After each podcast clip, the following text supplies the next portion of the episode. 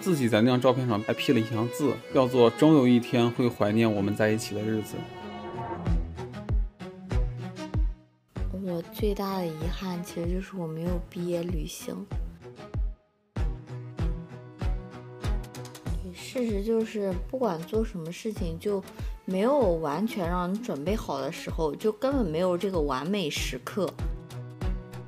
Hello，大家好，欢迎收听《琉璃巷五十号》，我是石晨，我是白白，很开心又在周四和大家准时相见。这一期节目呢，是我们进入七月的第一期节目，也是我们的第五期节目了。就是我感觉时间过得真的特别快，就二零二三年，我感觉自己还没有干什么事情，竟然已经七月份了。而且我们现在录视频的时间是六月的最后一天，对，就很巧，很巧，也是相当于一个半年小结的那种感觉。嗯，就一感觉什么都没做呢，然后唰一下子半年就过去了。今天热搜上还有一个热搜词呢，叫做用一个图片或者用一句话告别六月，或者告别上半年。不过一听到七月呢，有一个词可能会排在前面，就叫做暑假。我们现在没有暑假，对，就是因为没有，我觉得更加怀念这个暑假这个东西，因为我们这已经是被社会毒打好几年的人了，越在外面工作呢，我越觉得每年有个暑假真好。是很爽的一件事情，因为那时候有暑假的话，就相当于一段学习生活结束。这时候呢，你就可以睡个懒觉啊，追个剧啊，不用起床，也不用考试。相比于现在这种生活状态来说，是非常非常轻松的。对，就是那段时间可以什么都不用想，只做自己喜欢的事儿。对，所以呢，我们这种工作了的人，所以提起暑假的时候，还是有一点点的想念的。但是呢，我是觉得还有一批人和我们会有一样的想法，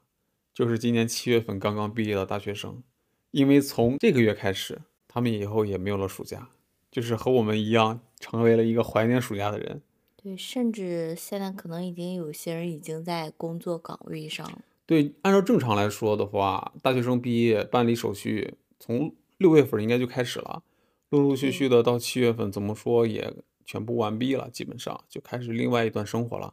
或者说是去工作，要么就是等待你深造的这个学校的开学通知，对就大概就这两种状态，嗯你当时七月份的时候在干嘛？也是已经毕业了，已嗯经完全毕业了，是在等待另外一所学校的开学时间。 你又去读研了是吗？对啊呀、不像我，早早的就被社会毒打，不得不为了钱去工作。你这么说，因为咱们俩的年龄差，其实被社会毒打的时间也差不多。对，所以呢，我们这期就想抓住毕业的这个小小的尾巴呢，来聊一期我们当时毕业的一些事情、一些回忆，还有想谈一谈毕业对于我们来说有什么样的意义。就这一期，相当于一次穿越时光的感觉吧，回到当年毕业的时光。毕业那年你有什么特别想念的人或者事情吗？对，这也是我准备这期的时候也努力回忆了一些东西，就是说我毕业的时候都在干嘛？因为我毕业是二零一四年，差不多已经快十年了。这个时间对于一个人的记忆来说是有很大的一个力量的，就是会把你的记忆冲淡的。嗯，所以我在回想这些东西的时候，就是去翻自己的 QQ 空间啊，我看自己以前的你一的些网小东西啊，盘网盘呀、对，留的一些东西，就靠这些东西来维持我的一些记忆。对，我跟你们说，就石晨那个网盘简直是绝了，他的网盘，他的硬盘，嗯就什么时候的照片都能找到，还有视频。我那个储存条就是红色的，永远都是红色的。对，但是我是那种不喜欢哪一个阶段的我自己，我就会直接把那个清阶理段掉的回忆删除。我这个人就是比较恋旧嘛， 所以基本上都会存下来，就包括微信的第一条朋友圈，一直到现在其实还留着。呃，大概就是每一个东西都可能留存一段不容易想起来的一段回忆吧。每次看到他们之后，你就会，哦，原来我当时是做这些事情的，当时这样的一个情绪，这样一个心态。所以说，回到毕业这个话题上呢，我能想到的第一件事，当然就是和同学拍毕业照了。这个我觉得大家都是一样的，都会拍毕业照。对，你们当时毕业照是怎么拍的？我们当时毕业照也很开心，也很意外，嗯因为我们当时拍照是分了两轮拍的。嗯，第一轮呢，就是说因为快毕业了嘛，呃，班级就会组织自我拍照，就对相当于一个特别轻松的一个活动。我当时是班上里面的团支书，完了我和班长就撺掇这么个事儿，嗯去哪儿借衣服呀，什么时候啊，组织大家怎么着的。那时候租衣服真的是五花八门的，我不知道你们当时租衣服是什么样的风格。你们是什么风格？我们那时候流行民国 风，对，女生会扎俩小辫儿吗？有的同学会扎，嗯有的同学还是正常的。我们男生就是黑色的那种中山装，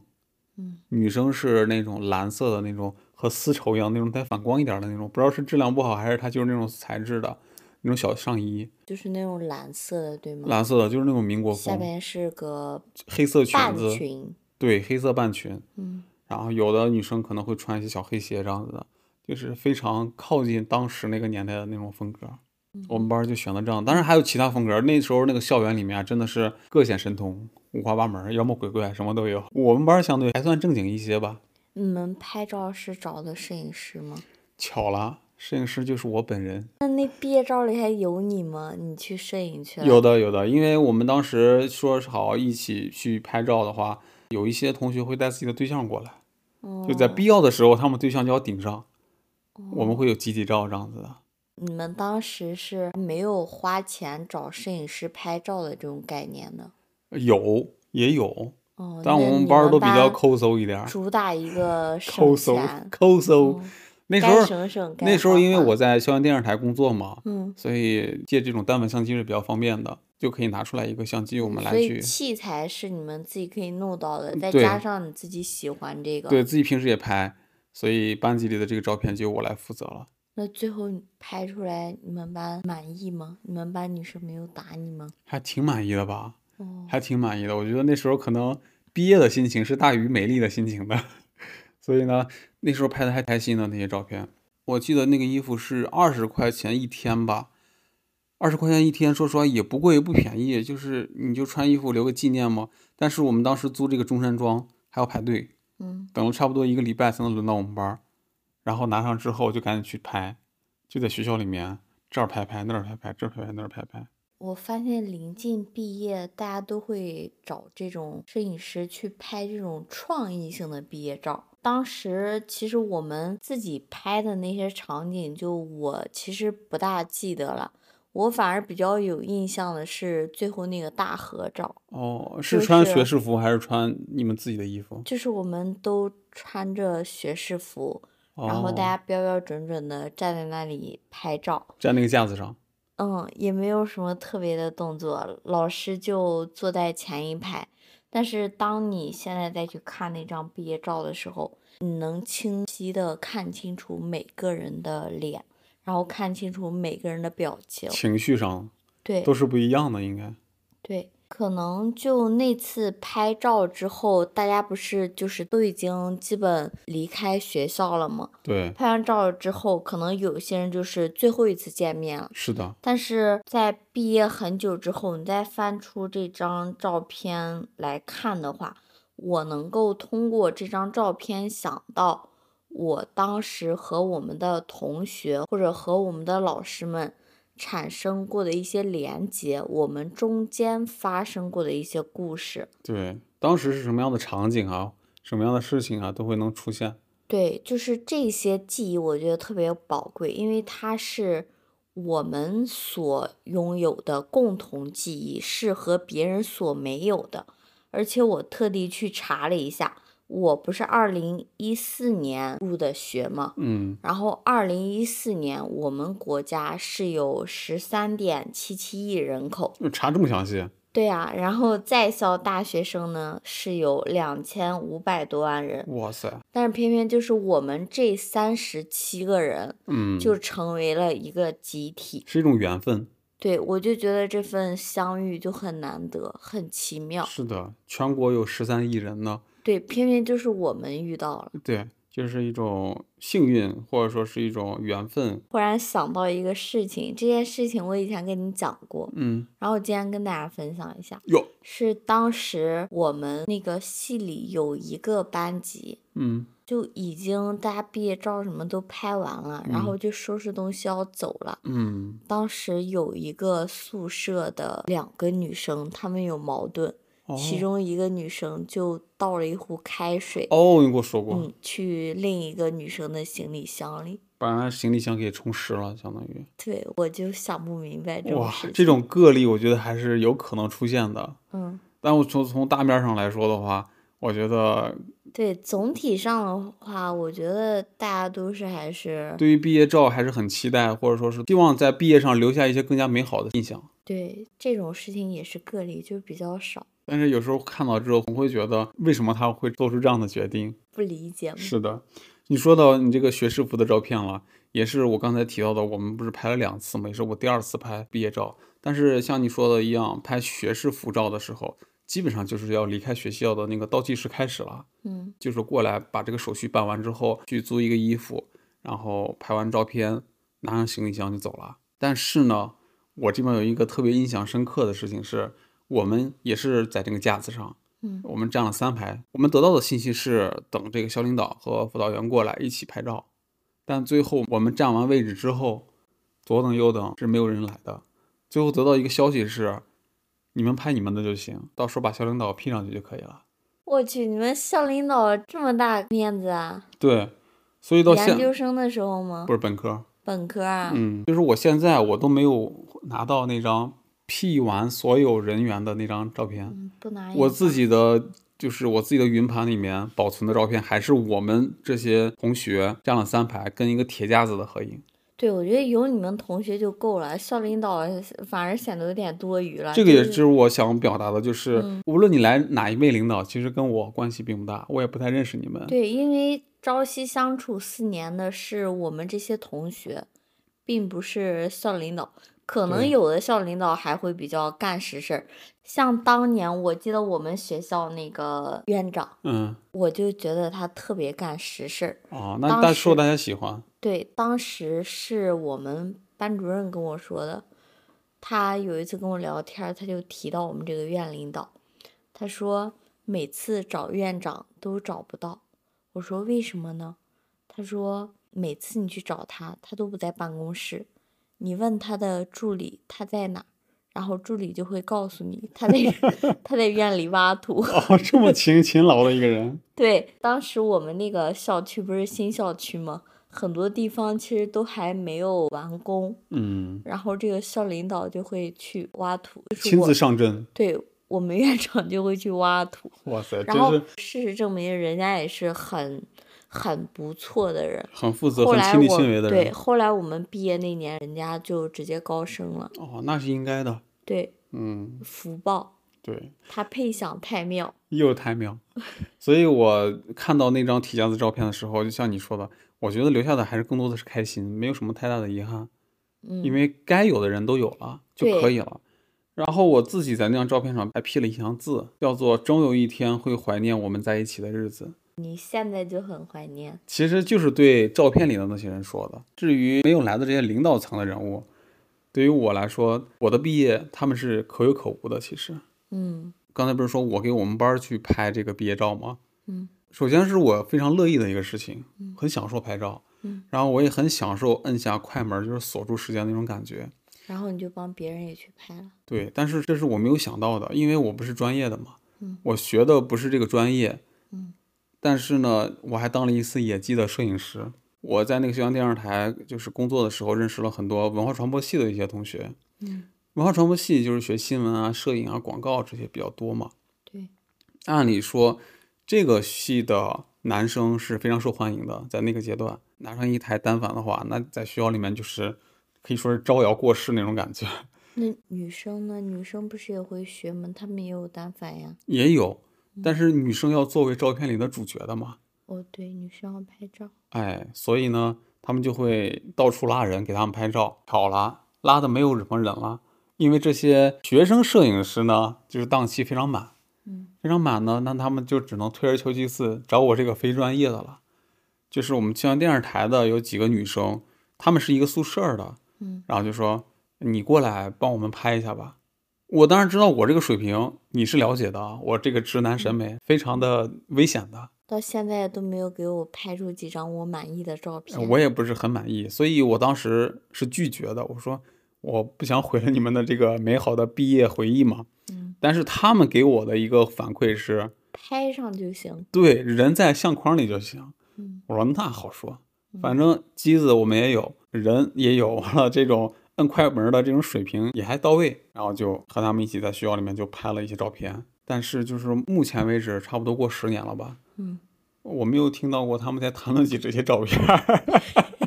我觉得有一部分原因是可能拍的不是那么特别好，那你嗯们现在还有联系吗？有联系，有个别的联系，比如说这嗯些，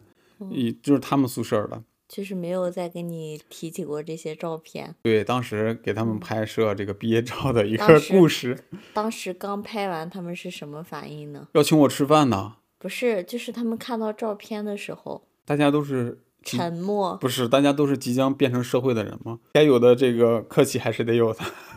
所以当时他们是放我一马的。扭过脸儿就不知道 了。对，后面咱们就不知道了。但是呢，我就想分享一下我毕业的时候还当过一次野鸡摄影师这么一个经历吧，就是非专业嘛。从某种角度来说吧，也是为别人的毕业留下了一个呃记忆吧。咱们这个美好的记忆就不敢说了，但是记忆是可以的。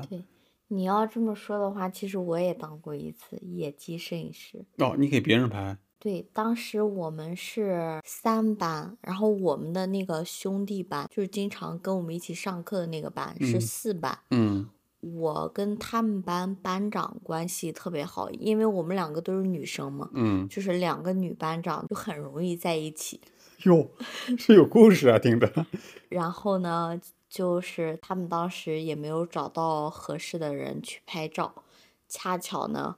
我当时就有一个小相机，哦，对你提到那个白色的，对，就是那个三星的，也是我人生的第一台相机。嗯然后我就去帮他们拍了一下，嗯嗯，也没有拍什么特别的照片，就是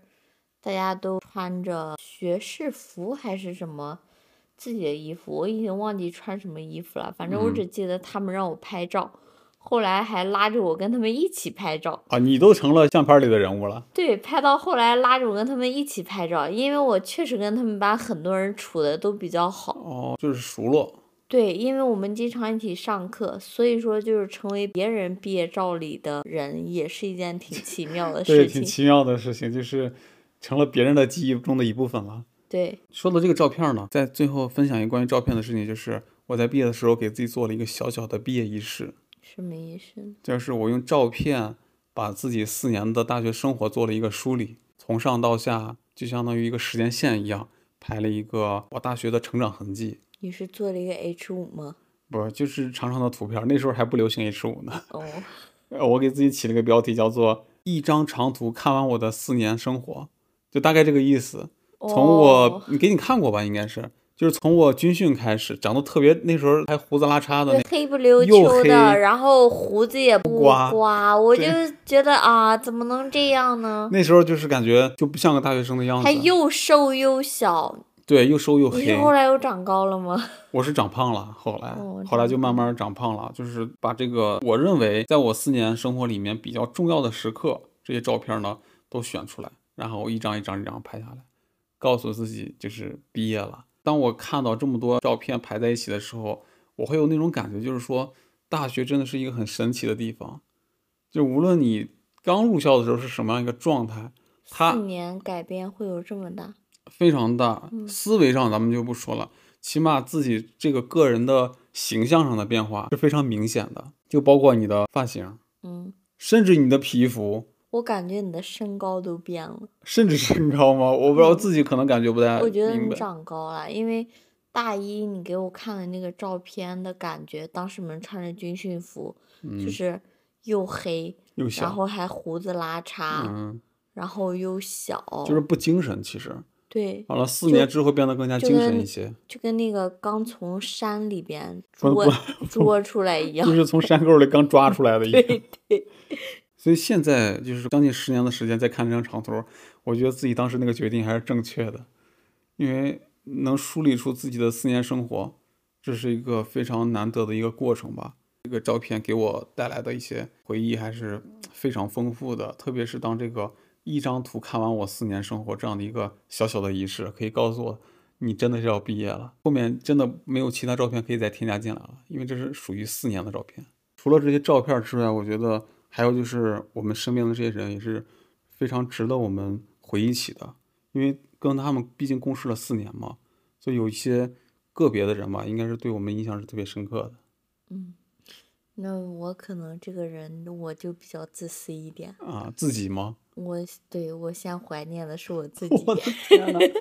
这个是我没想不到的是。是真的，哎，这就个也是正常。对，就我这么自私的一个人，我怎么能不怀念我自己呢？哇，你这个角度非常惊奇。嗯，我大学有一段时间，我因为想减肥，嗯，然后我就把我的生活习惯，就包括作息呀、饮食呀，彻底改了一遍。哦，因为我以前是一个不吃早饭，嗯，然后体测跑那个八百米，我都会疯狂大喘气的人。哦，就从我减肥开始，我就养成了每天早上一定会起床吃早去饭食堂吃早饭的这个习惯。然后吃完早饭，我就去上课。到了晚上七八点的时候，嗯，我就去学校的操场或者湖边跑步。就其实一开始我也跑不动，嗯，慢慢提升自己的体能，对，毕竟刚开始八百米都喘，怎么可能一下子跑三公那里么多啊，呢？对五吧？公里啊，对，我就刚开始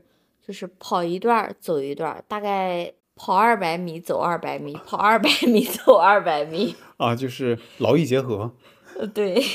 就是主打一个坚持。啊。对，只要动起来，其实就是好的。对，到后来我慢慢能跑一公里，跑三公里，跑五然后公后里，来直到十公里。嗯，那很就厉害了。对，就是这个习惯，我一直维持到大学毕业，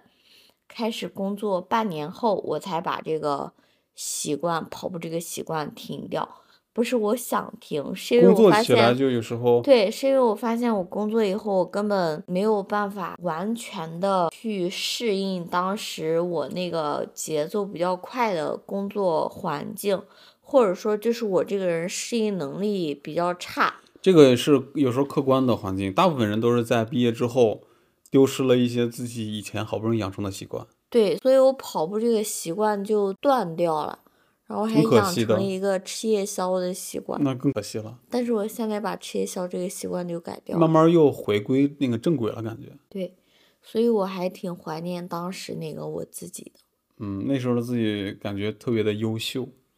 对，或者就是说特我，别的朝气蓬勃，就是我觉得我自己特别能坚持，我靠我的坚持，靠我的努力，减掉了二十斤的肥肉，嗯，那是真是不可想象。现在对二十斤呢，对，说起就来这是个数字也不小呢，对，但是呢，就是吃夜宵以后二十斤又胖回来了，回的也快。嗯，回的也快呢，我呢，毕业的时候，我想起最后一年毕业的话，而且是最后的毕业时刻，我想到的那个第一个人就是我们的辅导员儿，嗯因为在我们彻底离开学校之前，他把我们叫到一个教室里面，就是发那个毕业证，交代一下你们去去工作报道啊，或者什么需要注意的一些事项。这些事情完了之后呢，他并没有让我们马上的离开这个教室，而是每人发了一张纸，让我们每个人都写一封寄给五年后的自己的一封信，完了保存在他那块儿了。现在。按照我当时毕业的时间，二零一四年的话，五年过后应该是二零一九年或者二零二零年。嗯当时那个信的主题，我大概记得就是说，呃，你想五年后实现什么目标嘛？肯定是，嗯你想是一个什么样的生活状态，就是自己去写嘛。嗯说实话，我全忘了， 我不记得我写什么了，我是真的是彻彻底底写不记了。但是大的方向还是这个方向的，每个人都会写我五年后大概是在什么样的城市生活，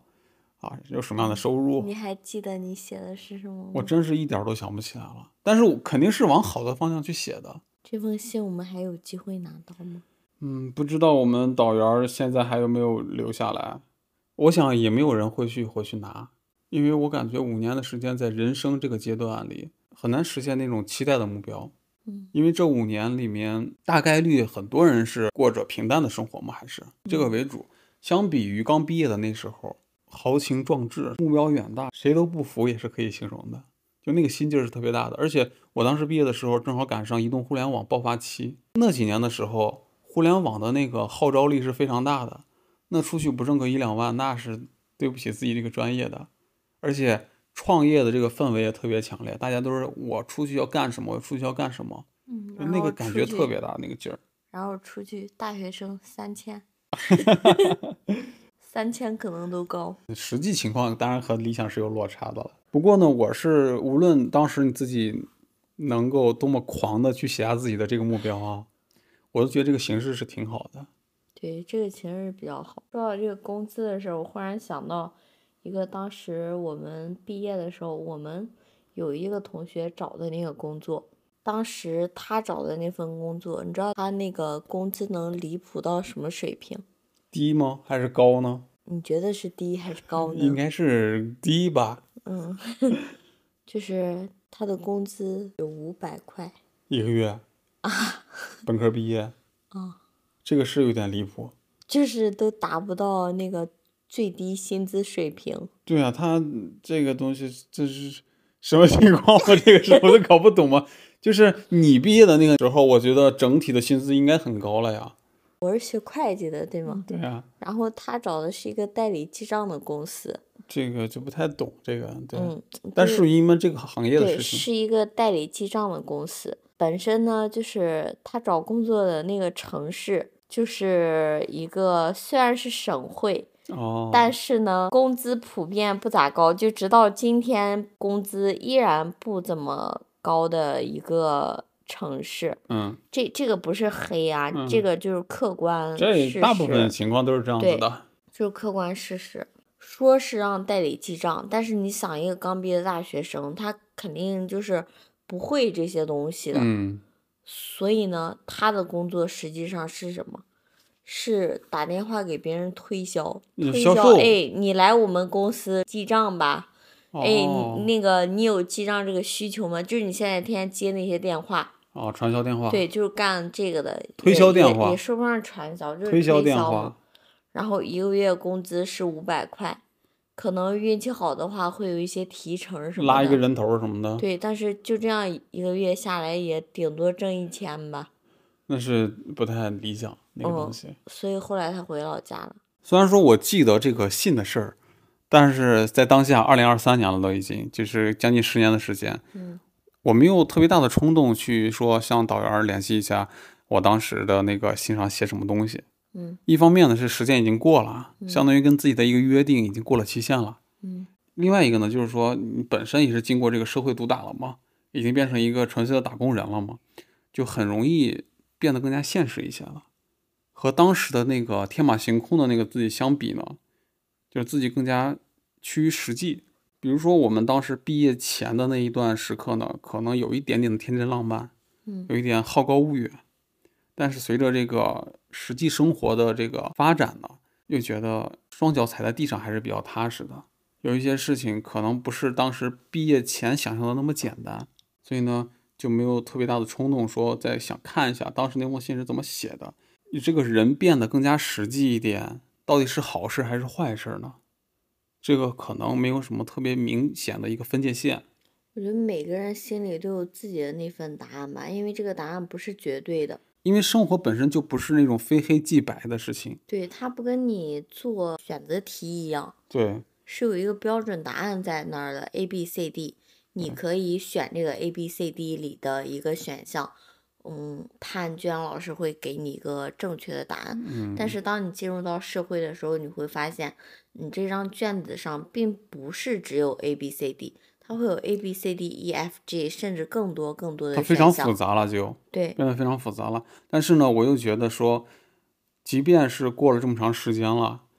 那份天真浪漫看起来有一些幼稚或者说无知的感觉，但人还是得保持一些这方面的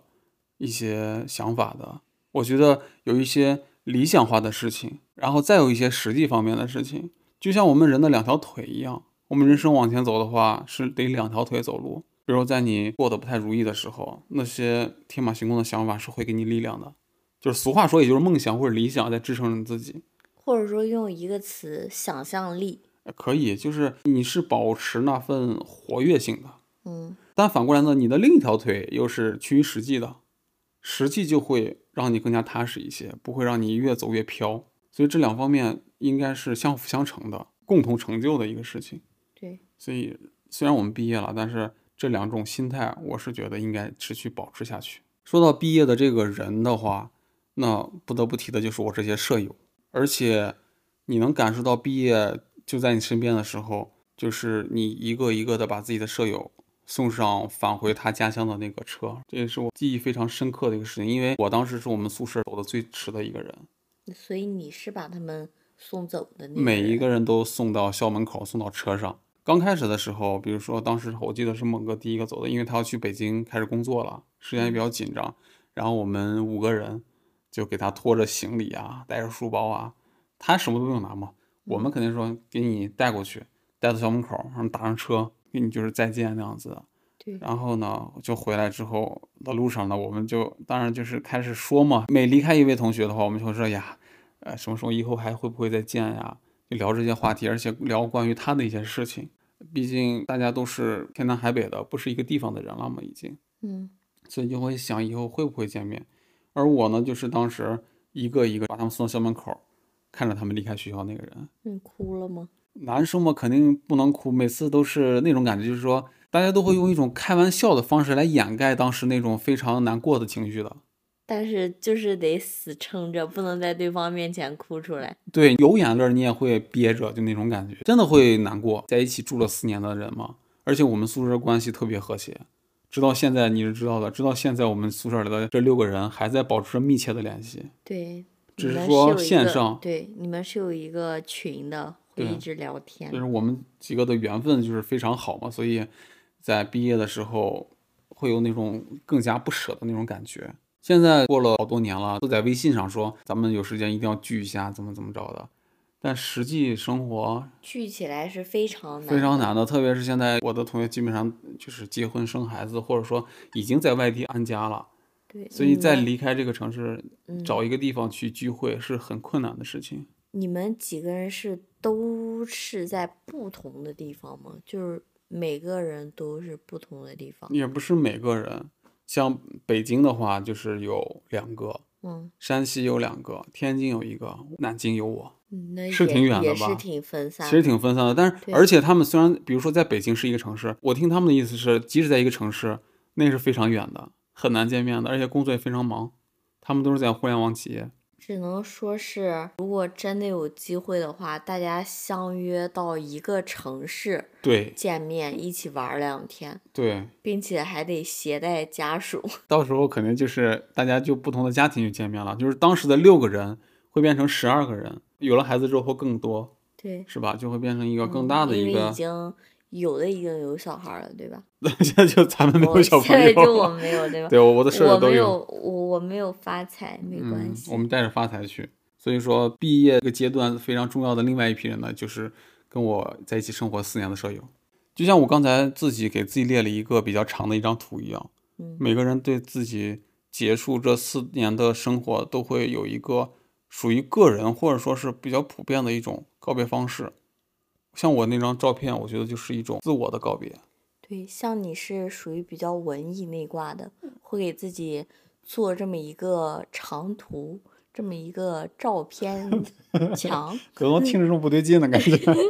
然后像我这种比较肤浅的人呢，我就想着啊，我毕业了，我学校的东西我都吃不到了，怎么办？那我得多亏呀、我就把我学校喜欢吃的东西都吃了一会有遍。这种感觉。对，然后我印象特别深刻的是，当时我们学校后边那个只卖五块钱的烤冷面，我会发现学校的这个吃的和外面的吃的好像味道不太一样。真的不太一样。就是我当时对这个烤冷面痴迷到一种什么程度，晚上有时候不吃晚饭，就下为了了吃课 这个我直接去买烤冷面排吃。队也要排上。对，老板会把那个香肠和冷面同时放在那个铁板上煎，嗯，然后冷面上呢就打个鸡蛋，搅拌搅拌。就那么搅一下嘛，那个蛋液不是可以对散开。对，等到冷面和香肠快熟的时候，老板再在这个铁板上放很多的洋葱碎。我不是喜欢吃醋吗？嗯，让老板把那瓶子醋给我倒上。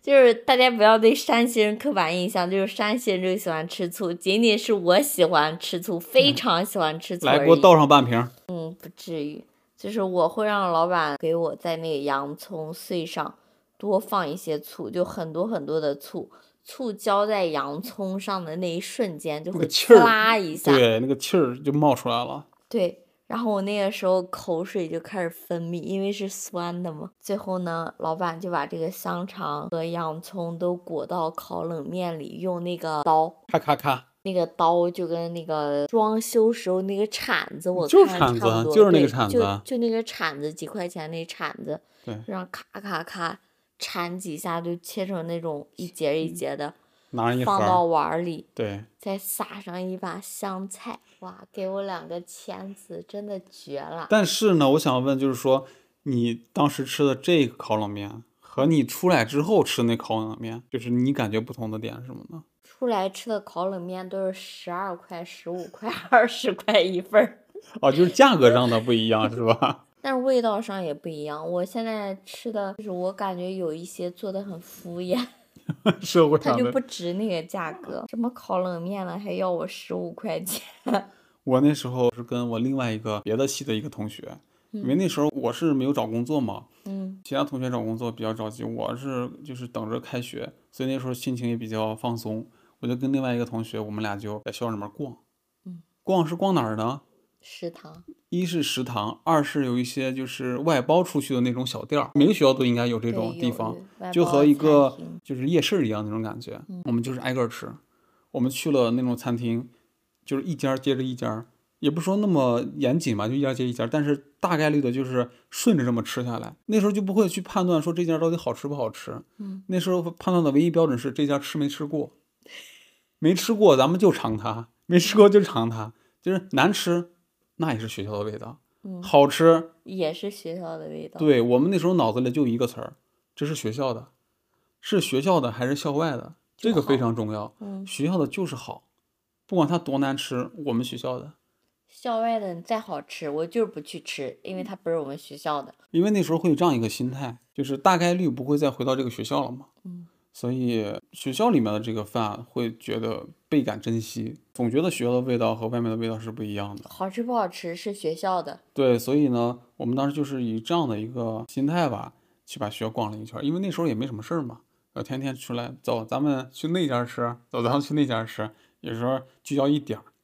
尝一尝，这就是毕业的那种心情嘛，那种要准备离开了，就人有时候就是在的时候不是特别明显那种珍惜的感觉，但告诉你，你以后大概率不会再拥有它的时候，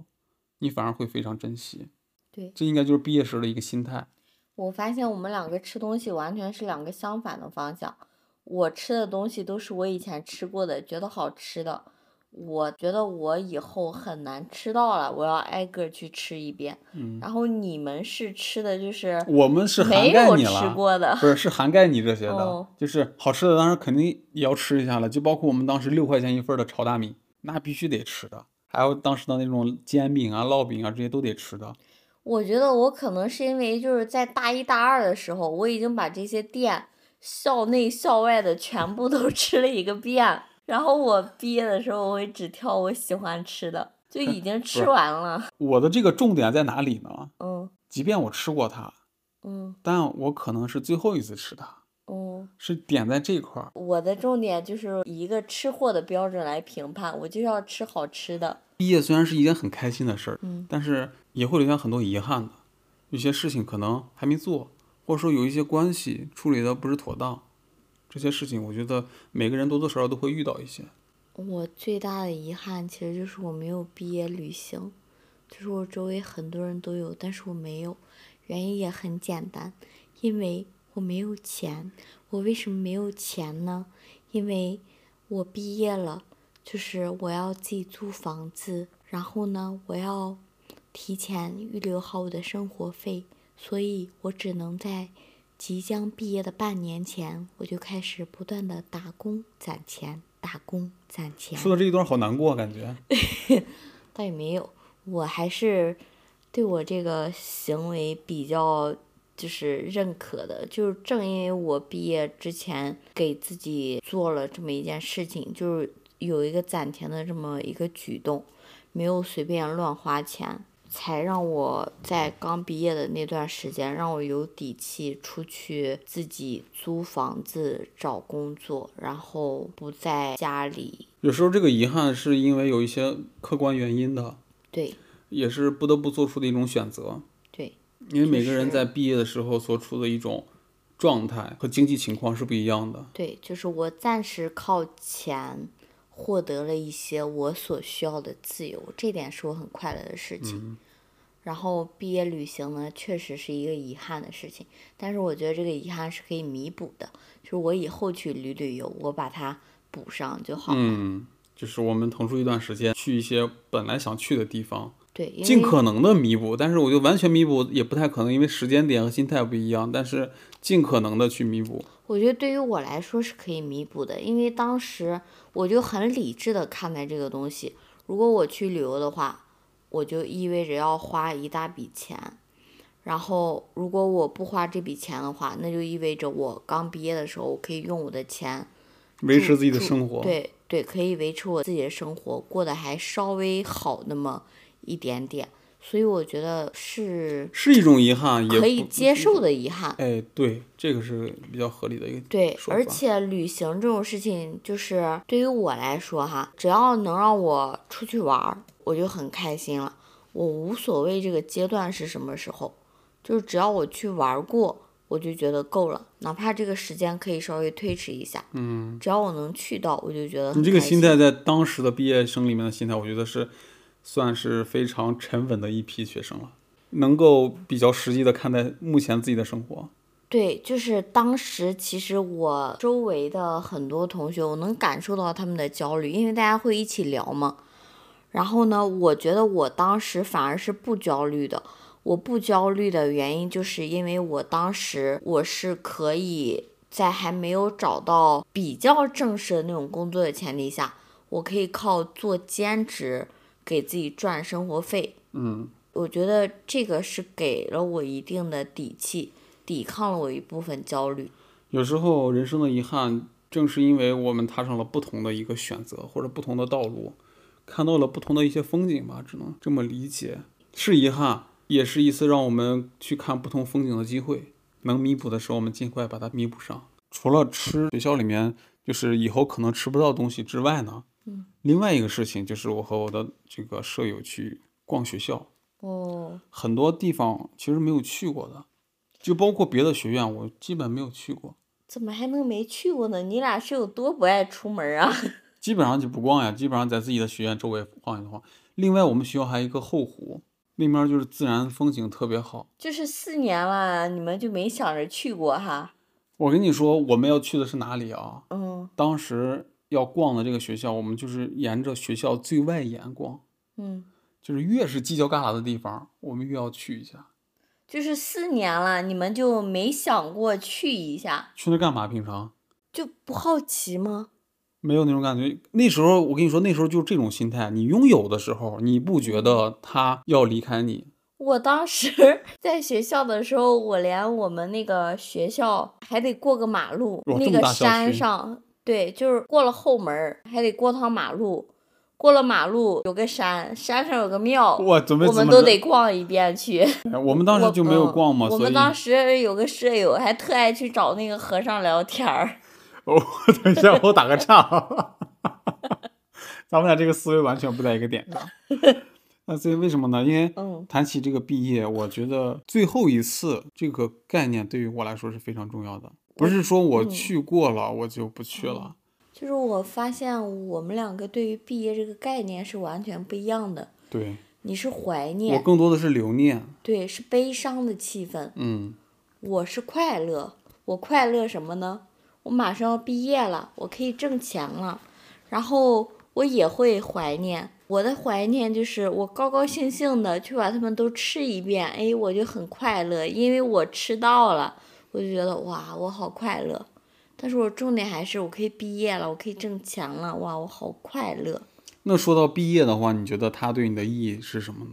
是我人生下一个阶段的开始。就是我真的挺快乐的，对于这件事情，因为我可以重启我的下一个阶段。就是我觉得，就是我的人生观，就是人生是一场游戏，你打完这一关就可以到下一关。我觉得我这一关结束了，我可以到下一关。我发现我其实还挺擅长告别的，嗯，我会留恋很多事情，对你比较怀旧，你就看我们现在这个书柜里这些本儿，我今天下午还翻了一下，有你考研时候学英语的本儿，嗯，你还不让我扔，对，因为但是我这些东西我根本都找不到了。对，这就是咱们俩对于这些东西的一个不同的态度，对，就包括我当时高考完，我第一反应就是先把书卖了，我嗯就觉得我能考上。 可能是我的概念，就像之前说过的一样，我对自己大脑的这种记忆力是不太信任的，嗯，所以我需要一些外在的东西来帮助我锁住这些记忆。对你是一个比较念旧的人，对我是一个不念旧的人，我是朝前看的人。对，朝前看肯定也是一个比较乐观的一个心态嘛。就像你刚才说的，是一个人生的一个某个阶段结束了，那新的阶段开始了。对，所以我会把毕业当做我们人生当中的一个逗号，嗯，而不是一个句号，因为毕业前和毕业后它是有某种联系的。对，它也有可能是个分号，它在我这儿也不是个句号，嗯它是个分号，是一个分隔点。你在大学这四年里面塑造了什么样的一个品格，什么样的一个气质，什么样的一个思维，在这个逗号之后的一接下来的这段生活里面，是有很明显的一个区别的，就是不同的人会走上不同的道路的。对，相当于是有一个印记在的。对，它是会潜移默化的影响你未来生活的。对，它就相当于一个片段和一个片段的连续，它们中间是连接着的，并不是完全割裂开的。对，不一样的地方呢，我觉得是毕业前，我们似乎还有像学校一样这样一个屏障，来把我们和社会做一个分离吧。嗯，虽然说我们也不是完全脱离社会，但是可能会避免社会上发生的一些不好的事情影响到我们自己的生活。学校就像一个保护层一样，对，为什么说学校像是那个象牙塔呢？相对来说是一个充满天真和浪漫的一个地方。嗯，但是呢，在毕业之后，也就是这个逗号之后呢，我们所要面对的一个生活，可能就会更加有了挑战了。就是成年人的厮杀。对，刚才还是拜拜。那种挑战是在学校这个阶段几乎是不会遇到的，而且不会在课堂上学到的。就包括你如何跟房东去 battle，如何跟老板去 battle，如何去跟客户沟通一些事情，这些东西似乎在课本上我们都是没有见到过的。甚至说我们毕业之后，可能是要去陪笑的，是要去陪酒的。当然，这种陪是正儿八经的那种陪啊，就是陪吃、陪笑、陪喝、陪说客气话，不是大家想象的那种乱七八糟的陪。对啊。而且真的会就是深切的感受到，我们身体的每一个细胞都在被社会毒打，因为很多事情和自己的愿望是不一样的，和自己的设想是不一样的。对，甚至是有可能完全相反的。因为我们一旦跨过这个逗号，进入社会之后，社会看待我们的眼光也是不一样的，他不会再用学生的身份来看待我们身上的这些行为，他们会给你冠名无知。他会把你当成一个成年人、个体的人，对，所以你的一些行为在他们看来应该更加成熟、更加得体、更加周全，这是无形中给自己增加了很多生活方面的挑战。对，就是前一秒你还是一个大学生，社会对你还很宽容，下一秒你就成为了一个成年人。是的，这种变化是一瞬间的事情。嗯，但是为了做好这种准备呢，可能这学校就要给我们设定一个毕业这样一个环节，就像一个闹钟一样，给你一个提示音，从此刻开始，你就需要独自面对社会了。社会的事情非常多的，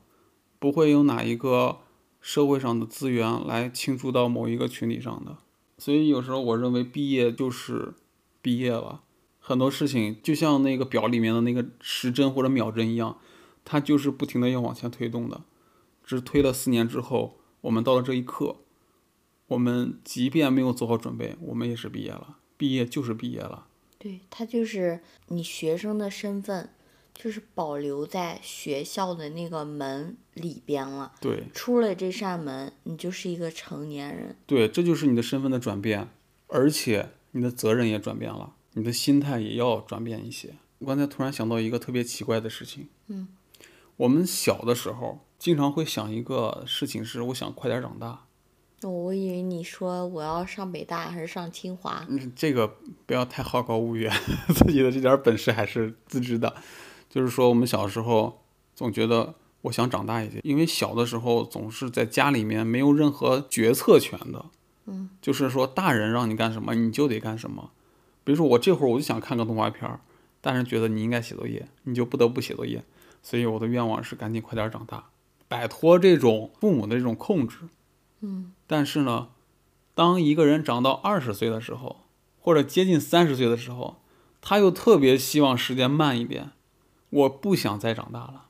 我就想长到这个时刻了。我就觉得二十多岁或者三十多岁，虽然我还没到三十多岁，我会觉得这段时间是特别美好的。对，这是反映一种心态，就是说我们知道这一段时间很好，所以我们想把它保留住。嗯，就像我们在校园里的生活一样，我知道它很好，我特别想把它保留住。但是当毕业的那个时刻到来的时候，这种保留的这种情绪就会更加强烈一些，因为你知道它即将逝去。就像刚入学的大学生和即将离开学校的大学生的心态是不一样的。有一些大一、大二的学生可能说：“我想赶紧毕业。”就像你那会儿提到的，我毕业之后就可以出去挣钱了。嗯，我就可以大干一番了，可以成就自己的一番事业了。但有一些人呢，就在临近大四的时候，临近毕业的时候，又想这个时间再慢一点，再慢一点，我还没有完全准备好，准备好毕业，准备好面对这个社会的挑战，准备好离开学校。对，事实就是不管做什么事情，就没有完全让你准备好的时候，就根本没有这个完美时刻，就是一边做一边摸索，就是在实践中不断长大，学会做一个合格的大人。毕业呢，就是给我们的一个信号而已。今天呢，说了很多关于毕业的一些事情，因为在七月这个时间段呢，是有这个毕业的氛围，然后我们呢也是毕业过的人，所以呢，在这样的一个氛围呢，就想聊一聊自己当时毕业的一些事情和一些感受，有一些快乐的，也有些遗憾的。就是毕业会给我们当时的那种学生身份转变为社会身份的那种阶段呢，会带来一个非常复杂的一个感受吧。要做一个快乐的大人。大人有两条腿，一条腿用来走路，一条腿用来负责天马行空。对，我们的人生就是靠这两条腿来支撑我们走下去的。嗯，所以呢，也希望你在未来的生活里能够不畏挑战，能够奋力前行。我总觉得我们现在是一个已经毕业身份的人，生活在这个社会上，但是呢，我还是要以一个美好的生活都在向我们招手的心态去度过我们每一天，脚踏实地的过好我们当下的每一个日子。让我们的理想或者说梦想更加靠近现实，这是毕业那一个时刻送给我们的最后一份礼物吧。以上呢就是这期播客的全部内容了。希望这期播客能陪伴你度过快乐的一天。无论你是刚刚毕业还是已经毕业很多年，我们都会在这里祝你毕业快乐。我们下期再见，拜拜拜拜路口，青春带走了什么，留下了什么？剩一片感动在心窝。时光的河入海流，终于我们分头走。没有哪个港口是永远的停留，脑海之中有一个凤凰花开的路口，有我最珍惜的朋友。